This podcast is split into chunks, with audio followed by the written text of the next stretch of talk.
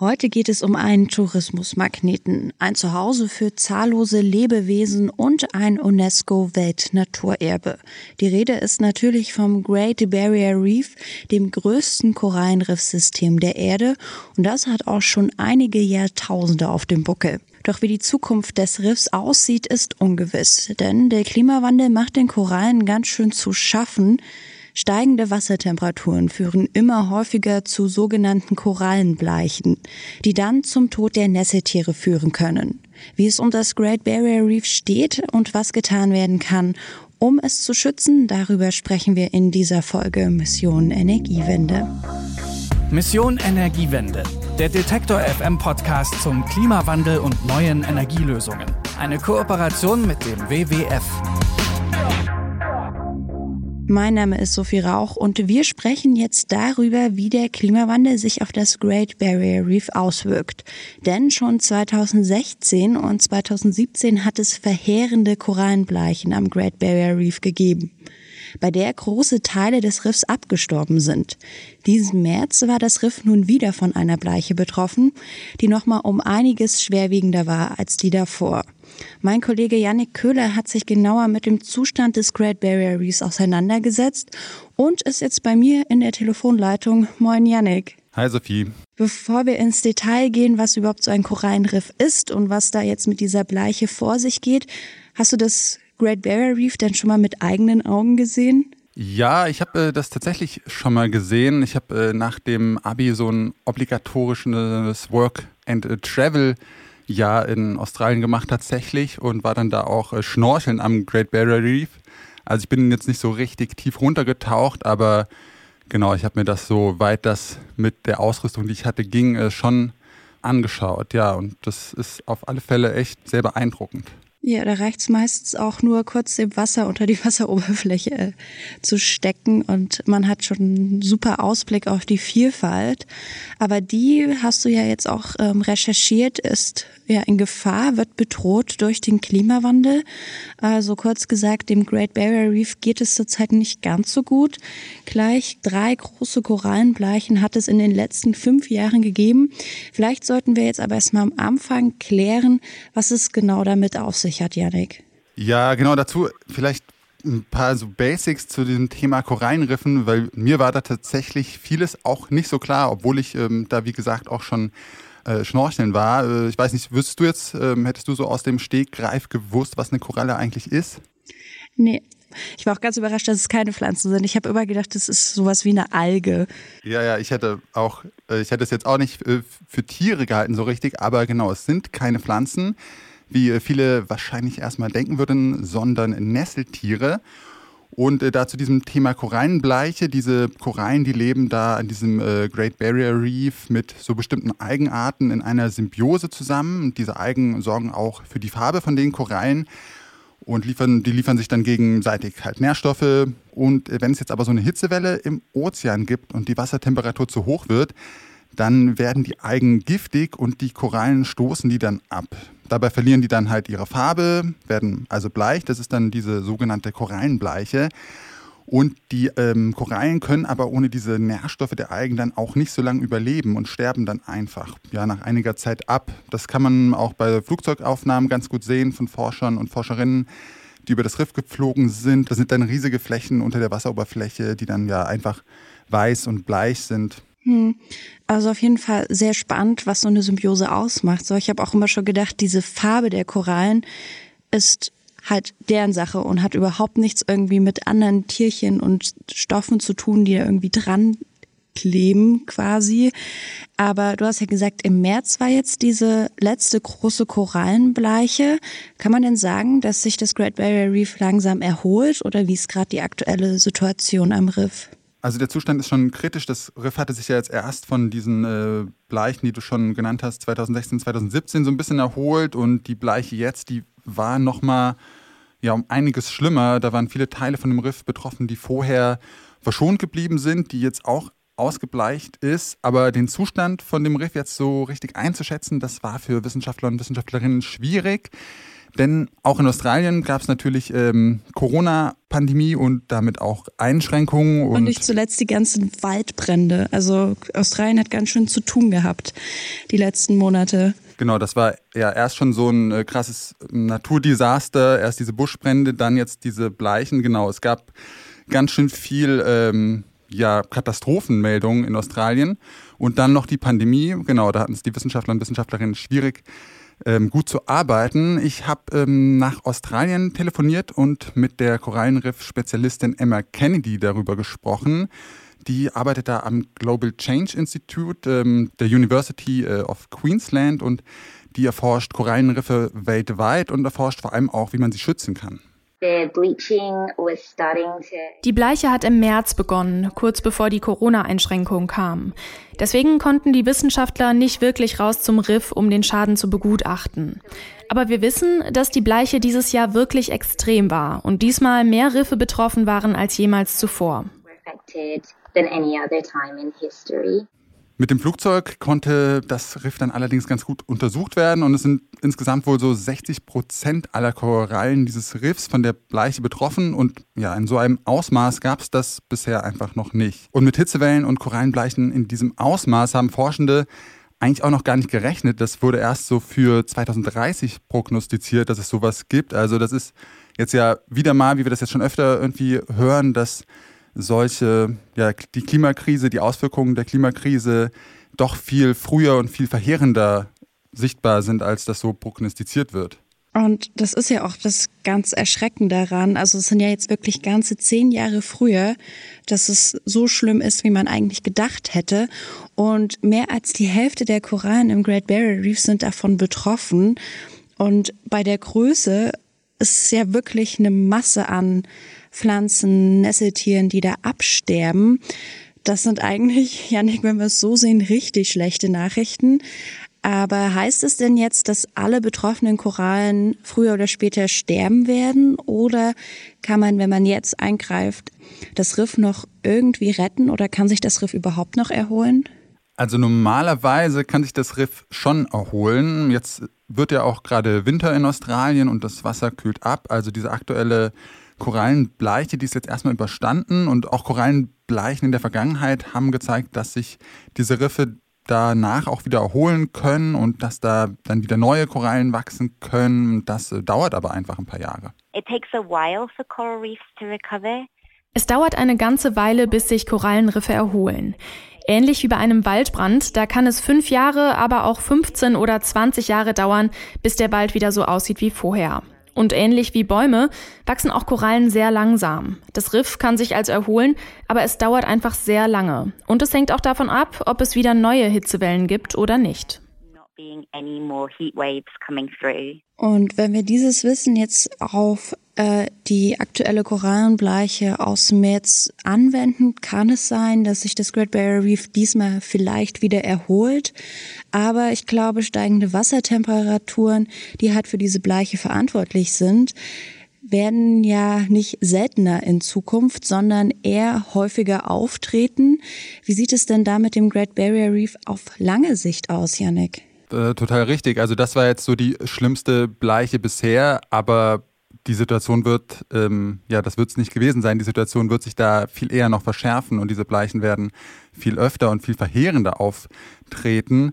Und wenn das äh, Riff so lange braucht, um sich zu erholen, dann wird es diese Zeit in Zukunft vielleicht nicht mehr haben. Auch äh, Emma Kennedy schaut da ja eher pessimistisch in die Zukunft. It's actually pretty die Aussichten sind tatsächlich ziemlich düster und das betrifft nicht nur das Great Barrier Reef, sondern die meisten Riffe weltweit.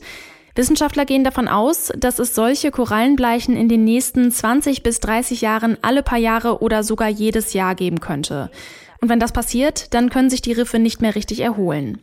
Wenn die Erderwärmung also weiter so fortschreitet und wir die Ziele des Pariser Klimaabkommens nicht einhalten können, und selbst wenn wir sie einhalten, kann es sein, dass 70 bis 90 Prozent aller Korallenriffe weltweit bis 2050 nicht überleben werden. Und die Zahlen, die Emma Kennedy da nennt, die finden sich auch im letzten Bericht zur Artenvielfalt ähm, des Weltbiodiversitätsrats. Und laut dem könnten schon bei 2 Grad Erderwärmung ganze 99 Prozent aller Korallen weltweit absterben. Also ja, fast alle, die gibt es dann quasi einfach nicht mehr. Und da ist halt die Frage, wie man bei solchen deprimierenden Zahlen optimistisch bleiben soll. Dann kann ich den Pessimismus von Emma Kennedy schon ganz gut nachvollziehen. Aber was bedeutet das denn jetzt für die Menschen oder die Umwelt, wenn jetzt große Teile des Riffs einfach so absterben? Einmal geht da natürlich ja ein Weltnaturerbe und auch ein Kulturerbe verloren und äh, das Riff ist natürlich auch einfach ein einzigartiges und riesiges Ökosystem. Das ist Heimat für ganz, ganz viele tausende Tier- und Pflanzenarten und auch ja viele vom Aussterben bedrohte Arten wie Seekühe oder verschiedene Schildkröten, die leben dort und die würden dann natürlich ihren Lebensraum verlieren. Die Korallen sind sozusagen die Ingenieure des Ökosystems. Sie liefern den Lebensraum für viele andere Lebewesen. Wir wissen, wenn die Korallen sterben, dann werden auch viele dieser anderen Tiere sterben. Und das hat dann nicht nur Auswirkungen darauf, wie schön das Riff ist, sondern auch auf viele andere Dinge, wie etwa die Fischerei. Und neben den Auswirkungen auf das Ökosystem Ozean, die da ja in diesem Bereich einfach sehr verheerend sein werden, gibt es dann für Australien natürlich auch ähm, ja, ganz äh, konkrete wirtschaftliche Folgen. Also da Einmal die Fischerei, die äh, Emma Kennedy jetzt schon genannt hat. Und ähm, das Great Barrier Reef ist natürlich auch als Tourismus-Hotspot wichtig, wie ich ja auch am eigenen Leib quasi äh, erfahren habe. Und da hängen ganz, ganz viele tausend Arbeitsplätze dran, bis zu 60.000 Arbeitsplätze. Also das ist irgendwie da ein wichtiger Wirtschaftsfaktor. Und äh, das Riff schützt auch die Küste Australiens vor Schäden. Das schwächt etwa hohe Wellen ab, die durch tropische Stürme verursacht werden. Und wenn das Riff da als Schutz wegfällt, dann werden Erosionen an der Küste und Schäden an der Küsteninfrastruktur in Zukunft auch äh, zunehmen. Also ja, ganz, ganz hm. verheerende ökologische und aber auch ökonomische Folgen wird das haben.